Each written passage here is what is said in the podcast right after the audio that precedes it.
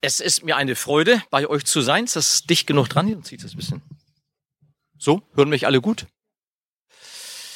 Also ich fühle mich ein Stückchen weit zu Hause. Das liegt vielleicht daran, dass wir solche Gemeindehäuser auch haben, wie ihr das jetzt gerade habt. Hier grün unten, grün an der Seite und oben blauer Himmel.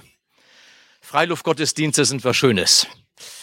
Die Lieder, die wir gesungen haben, bis auf das letzte eben kannte ich auch alle von Paul Gerhardt angefangen bis zu den anderen Liedern. Und das zeigt mir doch, wir Christen sind gar nicht so unterschiedlich. Unser Herr Jesus ist der Mittelpunkt, das spüre ich auch sofort und darum fühle ich mich richtig wohl und zu Hause bei euch hier. Im Gespräch gestern mit Kerchers haben wir noch festgestellt, dass ich auch den Bernhard Ott kenne aus Bienenberg, der Leiter der theologischen Arbeit, die über viele Jahre geschah, von der Schweiz aus, weil wir uns einmal im Jahr mit allen deutschen und österreichischen, schweizerischen Bibelschulleitern auch treffen, im Gespräch sind. Und darum empfinde ich, irgendwie sind wir schon eine große, große Einheit hier in diesem Kreis. Ich heiße Rainer Klinner, meine Frau Monika ist auch heute mit. Gott hat uns vier Kinder geschenkt, die sind mittlerweile auch schon alle aus dem Haus. Wir sind Großeltern geworden mit einem Enkelkind. Ich war 20 Jahre im Gemeindedienst, elf und neun Jahre an zwei Orten. Dann haben wir empfunden, dass ich irgendwie gut mit jungen Leuten umgehen kann und auch sehr geordnet, systematisch denken kann. Dann wurde ich zu unserer Bibelschule berufen. Dort sind wir seit 15 Jahren jetzt und seit ich glaube, acht Jahren bin ich der Leiter, bin bei dem Eckhard Bevernick, meinem Vorgänger, gefolgt. Vielleicht noch ein kleines Element, darin verstehe ich den Edwin auch sehr gut, euren Pastor. Ich bin seit 24 Jahren alle zwei Jahre für vier Wochen in Indien und fördere da die Missionsarbeit. Und so eine Missionsecke im Herzen, die belebt enorm. Das haben wir eben schon festgestellt. Das ist auch ein ganz großer Segen. So, ich freue mich, dass ich hier sein darf und dass ich es miterleben darf, dass unser lieber Emanuel, Gott mit uns, so haben deine Eltern dich genannt, eingeführt wird heute in die pastorale Arbeit und Mitarbeiten eurer Gemeinde hier am Ort. Emanuel sagte mir eben noch, seine Eltern wissen auch Bescheid, was heute geschieht. Die werden von Herzen für uns beten. Und es ist ein Wunder vor meinen Augen, dass dieser Tag stattfindet. Allein schon deshalb, weil es ein Wunder war, dass so Emanuel damals zu uns an die Bibelschule nach Fritzlar kommen durfte.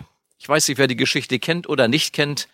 Das ging über eine Härtefallkommission bis hin zum Ministerpräsidenten von Hessen, dass wir eine Sondergenehmigung für ihn bekommen haben, weil wir gespürt haben, Gott hat ihn berufen, er ist hier am richtigen Ort. Und dass das dann gelungen ist, war wirklich eine Gabe Gottes, für mich auch eine Bestätigung. Hier hat Gott uns jemand aus der Elfenbeinküste geschickt, der in Deutschland seinen Platz haben soll.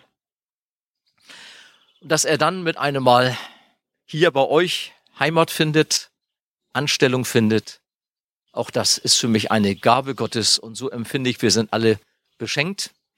Wir sind zusammen aus Kreis von ehemaligen Studenten, Emanuel von dir, Vitalis mit Familie, Andreas ist da. Dann einige Freunde und Gastgeber der Gemeinde Dienstlag, wo du zu Hause warst, sind hier und dann eben die Gemeinde vor Ort. Das ist gut. Pastor sein. Was ist die Aufgabe eines Pastors, eines Hirten? Die Aufgabe besteht eigentlich darin, dass ich Menschen im Namen des großen Hirten mit dem Wort Gottes versorge.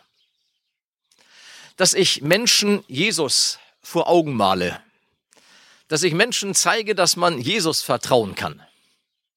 Dass er derjenige ist, der durch die Kraft des Heiligen Geistes auch heute uns selbst zutiefst befriedigt dass er derjenige ist, der erstmal Sünden vergibt und dann Wunden heilt und mir hilft, meine Gaben zu finden und dann in seinem Reich fröhlich meinen Platz in der Mitarbeit zu finden.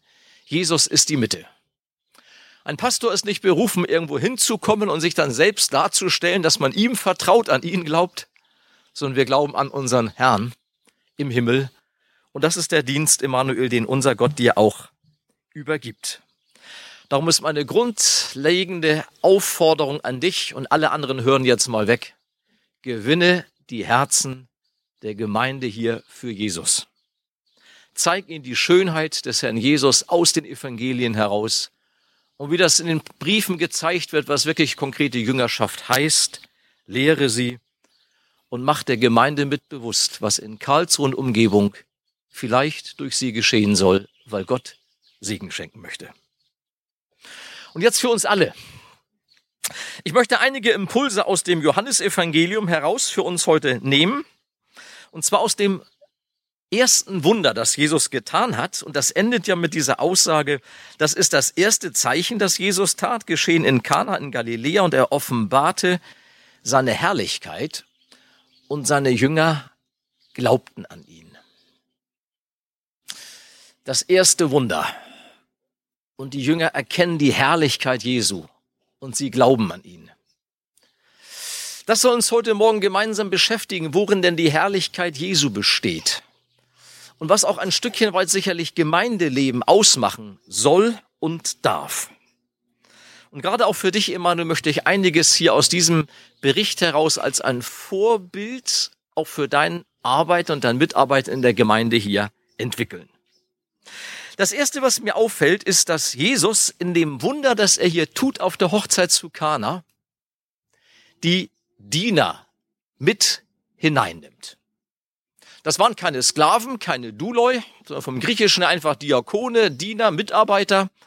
Ob das Menschen, die jetzt ehrenamtlich dahin gerufen wurden, mal mitzuarbeiten sind, oder ob das einfach Leute, die insgesamt in dem Haus sowieso schon Dienstaufgaben hatten, das sagt der Text nicht genau, aber es waren zumindest Menschen, die gedient haben. Zu Tisch wahrscheinlich gedient oder im gesamten Programm. Das heißt, sie haben wohl viel Zeit auch in der Küche verbracht, in den vorbereitenden Arbeiten und so in der eigentlichen Hochzeitsfeier, was da so alles an Stimmung abging im Saal oder auch wenn es draußen war, da waren sie wahrscheinlich ein bisschen benachteiligt. Sie haben nicht alles so mitbekommen. Und Jesus ist derjenige, der er immer war. Jesus hat immer alle gesehen. Unser Herr Jesus hat immer alle gesehen. Für, ihn gab es niemals irgendwie eine Hierarchie mit ganz wichtigen Leuten, denen man sich am meisten zuwenden müsste und dann Leuten, die irgendwo, ja, da am Rand irgendwo stehen, da hinten, ach, warte mal, komm du mal auch noch her, dem ich auch noch nebenbei was zu sagen habe. Unser Herr Jesus wusste, alle Menschen sind meine Geschöpfe und er hat sich jedem Menschen in gleicher Weise in Liebe zugewandt. Und das wäre auch hier das Erste, was mir auffällt. Jesus nimmt diese Diener, die sonst gar nicht auffallen, und lässt sie an dem Wunder teilhaben. Das haben die sicherlich nie vergessen, dieses Wunder. Und das haben sie wohl nicht nur ihren eigenen Kindern und Enkelkindern erzählt, auch sicherlich noch den Nachbarn, was das für eine dramatische Situation für sie war. Da soll man Krüge mit Wasser füllen und dann soll man aus einem Wasserkrug etwas nehmen und dem damals dem Wirt oder dem Speisemeister bringen, dass er es probieren soll. Das war ein großes Risiko. Hätte ja sein können, sie schöpfen Wasser, sie bringen Wasser hin und der Speisemeister sagt, na ja, gut, ist eine Hochzeit. Spaßige Beiträge haben wir einige, der war auch ganz gut, aber trotzdem haben wir keinen Wein.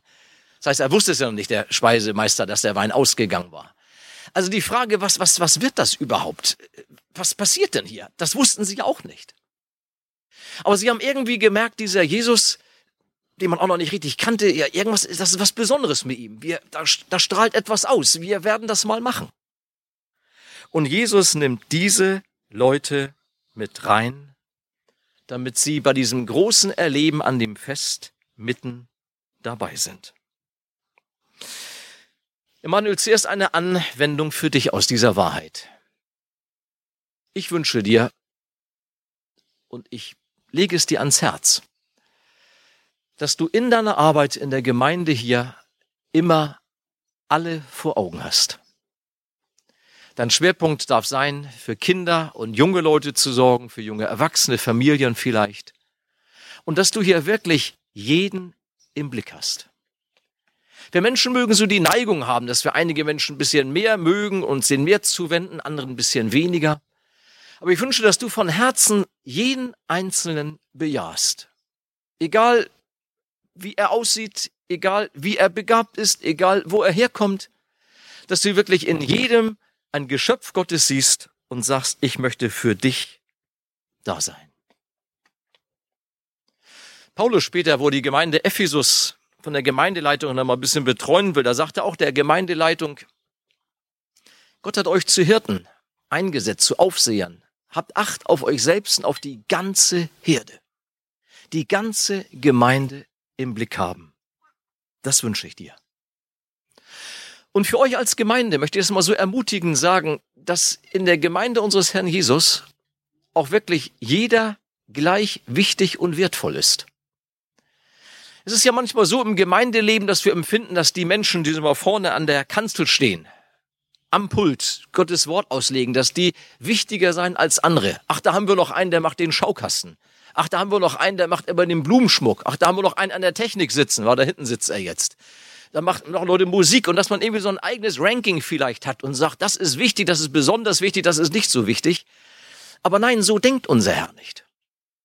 Die Gaben, die Gott dir gegeben hat, mit genau diesen Gaben sollst du ihm dienen.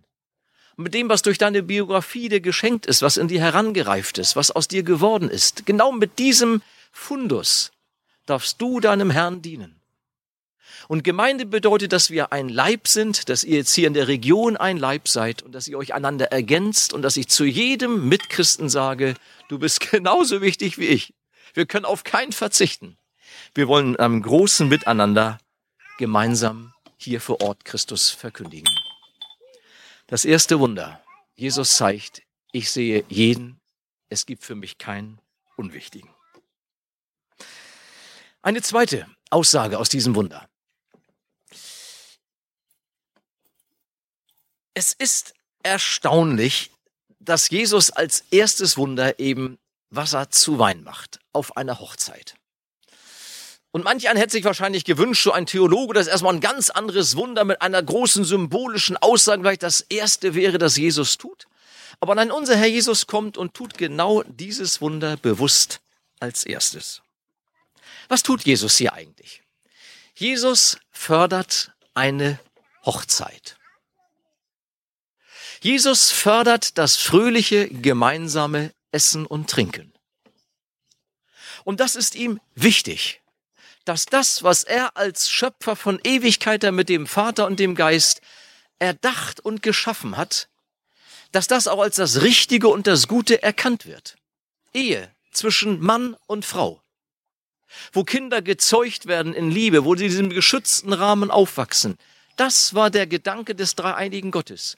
Und jetzt kommt Jesus auf die Erde und das erste Wunder, das er tut, ist dieses, dass er bestätigt, jawohl, Ehe ist richtig und gut.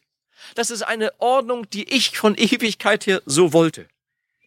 Und dass man dann zusammen fröhlich feiert, das ist richtig und gut. Der Mensch darf sich am Essen und Trinken freuen. Er darf das genießen. Ihr seid Geschöpfe des lebendigen Gottes.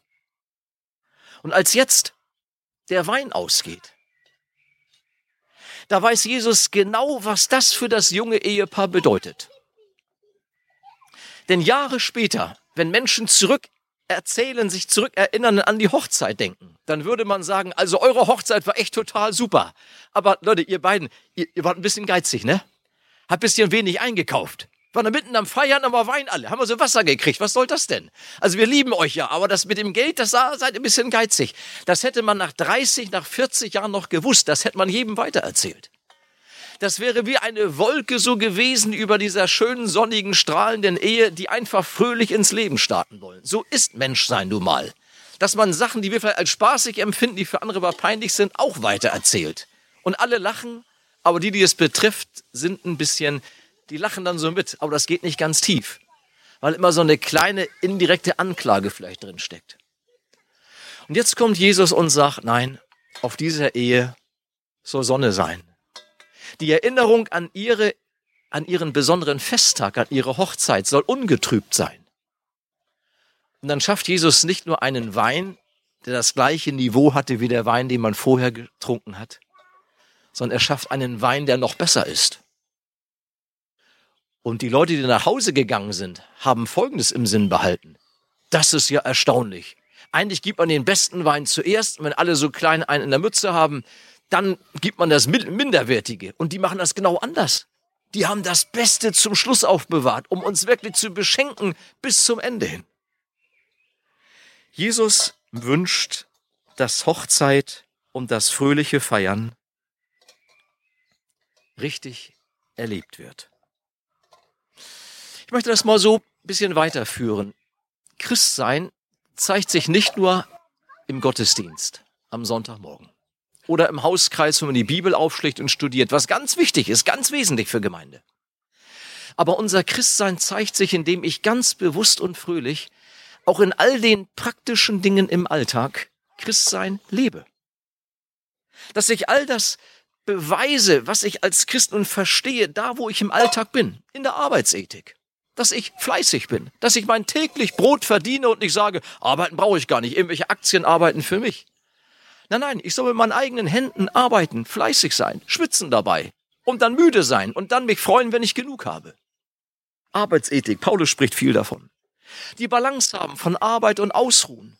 Auch das ist Gottes Gedanke. Sechs Tage arbeiten, einen Tag ausruhen. Beziehung pflegen, Familie sein, Großfamilie sein. Und darüber hinaus sich um andere kümmern. In die Gesellschaft schauen. Wo sind Bedürftige? Sind Flüchtlinge ins Land gekommen? Wie können wir wirklich helfen? Wer braucht wirklich Hilfe? Was heißt das in der Liebe Jesu da zu sein? Christsein nicht nur am Sonntag im Gottesdienst sehen, sondern mit einem weiten Blick in die Welt Gottes. Das lehrt mich hier dieses erste Wunder. Und das möchte ich euch als Gemeinde auch wünschen, dass ihr eine Gemeinde seid, die sehr ausbalanciert und ausgewogen Gott als Schöpfer verkündigt und dann auch mit Sicherheit und Überzeugung in Gottes guten Schöpfungsordnung lebt. In der Ehe von Mann und Frau, in Familie, in Großfamilie, in all dem, was dazu gehört. Feiert als Gemeinde, feiert Jubiläen, feiert Kinder, die neu geboren werden. Freut euch daran. In der Apostelgeschichte gibt es eine bemerkenswerte Aussage. Nach Pfingsten, nach dem großen Pfingstfest, wo dann gesagt wird, dass Gemeinde entsteht in Jerusalem und was dann alles die erste Gemeinde ausmacht, steht dann auch noch zusätzlich und sie hielten die Mahlzeiten mit Freuden und lauterem Herzen. Lukas, der die Apostelgeschichte schreibt, fügt das noch mit dazu, dass sich ein Leben im Heiligen Geist auch darin zeigt, dass ich mit all den natürlichen Dingen fröhlich und dankbar und ausgewogen umgehen kann. Gott segne euch als Gemeinde, dass ihr eine Gemeinde seid, die von der Schrift herkommt, aber dann von da aus auch alle Lebensbereiche durchdringt, bis hinein in die Sexualität. Und dass ihr wisst, das ist richtig, wie wir leben. Die Anweisung gibt uns unser Schöpfer dass ihr Selbstbewusstsein habt im guten Sinne und als Christen mutig eure Stimme erhebt, wie immer ihr es könnt. Dann möchte ich noch einen letzten Gedanken aus dieser Geschichte herausnehmen. Und das ist, dass wir einmal sehen wollen, wie Jesus dieses Wunder tut, wie er das Gute, das ich eben benannt habe, fördert. Ich weiß nicht, wie ich an der Stelle Jesu gehandelt hätte, so als Mensch. Wenn ich gehört hätte, der Wein ist alle. Und ich wüsste, ich hätte die Macht, Wasser in Wein zu verwandeln. Ich fürchte, so von meinem Menschsein her hätte ich Folgendes gemacht. Wäre aufgestanden, hätte mich hingesagt und so, gesagt, so Leute, alle mal ruhig sein. Spiele mal zu Ende, Kinder könnt immer ruhig sein, hört bitte alle mal her. Wir haben ein kleines Problem der Wein ist ausgegangen. Und alle, oh. Und ich gesagt, aber keine Sorge, ich habe die Kraft, aus diesem einfachen Wasser, was jetzt hier steht, den besten Wein zu machen, den ihr jemals getrunken habt. Und alle, oh, wieder neu. Und dann hätte ich mit einem großen Wort das zu Wein gemacht und das durch die Reihen gegeben und gewartet, bis alle applaudieren und sagen, das ist der beste Wein, den wir jemals gehabt hatten. Den Bräutigam in den Arm genommen und die Braut auch in ihn gesagt, ich wünsche euch alles Gutes für die Ehe, aber wie gut, dass ich heute hier war und dass ich euch aus dieser Klemme geholfen habe. Ist das nicht so, dass wir menschlich immer wieder dazu neigen, dass wir über allem dienen im Reich Gottes doch auch gucken wollen, dass wir ja nichts übersehen werden? Dass man uns nicht vergisst, dass wir irgendwie immer so dienen, dass wir auch noch mit in der Mitte sind und gelobt werden und die Macht, die Gott uns gibt, dann irgendwie missbrauchen? Aber überall da, wo das geschieht, wo wir mit unserer Gabe erstmal uns selbst beleuchten und Applaus für uns suchen, da fängt eigentlich schon das Problem an. Weil dann der Segen nicht so optimal da ist, wie er da sein könnte, wenn man viel unauffälliger dienen würde viel selbstloser, viel mehr auf Jesus gerichtet. Und das ist nun das, was Jesus hier tut. Er dient so, dass eigentlich gar keiner weiß, dass es ein Problem gab. Er hilft so unauffällig. Und ich weiß nicht, wann das wie allen überhaupt bewusst wurde. Ob die Diener das gleich weitererzählt haben. Ob sie nicht gesagt haben, wir werden mal diese peinliche Sache dem Ehepaar vielleicht erzählen, das geheiratet hat, aber all ihren Gästen nicht. Das soll ja auch nicht unangenehm für sie werden. Vielleicht ist das lange Zeit gar nicht Gesprächsthema gewesen. Auf jeden Fall, unser Herr Jesus kommt und legt nicht Wert auf sich. Wie komme ich an? Wie wirke ich? Sondern wie kann ich mit dem, was Gott mir gegeben hat, dienen? Und das tut er. Ihr Lieben, das wünsche ich euch als Gemeinde auch. Emanuel dir, liebe Edwin dir und der Gemeinde, dass ihr eine Gemeinde seid, wo jeder sagt, danke Herr für das, was du uns schenkst, an einem äußeren Lebensrahmen, an Geld, das wir verwalten dürfen, an Gesundheit, die wir verwalten dürfen, an den Kindern, die du uns schenkst, an den Gaben, die wir haben, an dem, was ich gelernt habe im Laufe meines eigenen Lebens und dass ihr diese Dinge fröhlich einsetzt, unauffällig, aus Liebe, dass man einen liebevollen Blick sieht, wo das hinpasst. Und wenn man nicht genau weiß, wo man mitarbeiten kann, dann kann man die Gemeindeleitung, den Pastor fragen, du, ich würde an diesem Punkt gerne mehr machen. Was meinst du, wo passt meine Gabe hin? Wo kann ich helfen? Aber wo das einfach so unauffällig in Liebe geschieht, da ist es leicht, Hilfe anzunehmen. Und da wird unser Herr reichlich segnen. Das ist die Art, wie Jesus geholfen hat. Und Johannes, der das später aufschreibt, sagt, ja, wir sahen seine Herrlichkeit. So beginnt er nicht sein Evangelium. Das Wort ward Fleisch und wohnte unter uns und wir sahen seine Herrlichkeit. Ihr Lieben, die Herrlichkeit Jesu sehen. Ja, guck mal hoch, die Störche fliegen oben, habe ich von auch gesehen. Faszinierend, ne? Das ist auch Gottes Herrlichkeit. Ja, das sollte man auch nicht verpassen. Kommen sogar wieder, kreisen hier so rum. Könnt ihr gerade immer wieder hochgucken, lenkt mich auch nicht ab. Stört mich nicht. Ich hab's vorhin auch gesehen. Ist doch schön. Aber diesen Gedanken vielleicht noch, dass Johannes eben sagt, wir haben die Herrlichkeit Jesu gesehen. Und da haben wir gesagt, so wie Jesus ist, so wollen wir auch sein. Ihr Lieben, wir müssen die Herrlichkeit unseres Herrn Jesus richtig anschauen. Wir müssen die Evangelien studieren. Und vielleicht nochmal ein ganz kleiner Leckerbissen aus dem Griechischunterricht an dieser Stelle hier. Dieses Wort für wir sahen seine Herrlichkeit. Das ist was ganz Besonderes. Emanuel freut sich schon, weil ich das in der Bibelschule auch mal betone. Dieses Wort sehen, das ist im Griechischen Theaomai. Da haben wir im Deutschen unser Wort Theater her. Mit TH geschrieben vorne, auch was aus dem Griechischen kommt. Da geht es um ein Sehen, in dem ich schaue und während ich schaue, weiß ich, dass was ich da auf der Bühne jetzt im Theater sehe, das ist nicht das Zentrale. Das Zentrale ist die Botschaft, die dahinter steht. Was soll das eigentlich bedeuten? Das heißt, ich scha schaue mir eine Sache an und während ich schaue, denke ich nach. Was heißt das wirklich? Was will das für mich bedeuten? Das war immer die Aufgabe eines Theaters. Geht das um eine gesellschaftspolitische Fragestellung, um irgendwelche Beziehungsdramen oder so? Was soll ich hier verstehen? Und in diesem Sinne sagt Johannes, wir haben Jesus angeguckt, aber nicht so, Jesus, ja, habe ich gesehen. Oh, der ärgert mich, wie die Pharisäer und Schriftgelehrten. Hier sagt, wer so auf Jesus sieht, der kriegt ihn gar nicht richtig mit. Ja, ein interessanter Lehrer, aber das passt für mein Leben nicht. Nee, wer so zu Jesus guckt, der kriegt gar nichts mit. Aber wer sagt, warte mal, ich guck mir das mal genau an. Irgendwie ist der anders der ist völlig anders. Der ist ja so gut, der ist ja so, so selbstlos, der ist ja so voller Liebe. Warte mal, der kann nicht Mensch sein. Der, der muss Gott sein. Der kennt sich auch aus. Der kennt sich in allem aus. Was immer der macht zum Thema Ehe und Familie und Beziehung überhaupt, der, der weiß genau, wie es geht. Der muss Gott sein. Das hat Johannes fasziniert. Und so beginnt er sein Evangelium. Wir sahen die Herrlichkeit Jesu. Und dann beschreibt er in seinem Evangelium, wie die aussieht. Ihr Lieben, das wünsche ich euch als Gemeinde, dass ihr immer wieder zusammen seid. Jugendstunde, Kinderstunde, Bibelstunde, Hauskreis, wie immer der Name ist. Und dass ihr Jesus anschaut. Und dass ihr fasziniert seid von ihm. Und dass ihr seine Liebe zu eurer Welt, in der ihr lebt, immer neu versteht und sagt, Herr, du liebst uns, wir wollen dich weitergeben. Lass das gelingen. Und ich bin sicher, Gott wird euch segnen. Ihr werdet als Gemeinde geistlich gesund sein. Gott wird Wachstum schenken. Und Emanuel, magst du in diesem schönen Prozess deinen Platz haben, einfach weil du Jesus mitbringst und weil du an ihm Maß nimmst. Amen.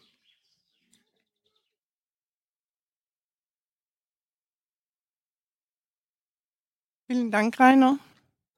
Mich fasziniert auch immer die Maria, wie die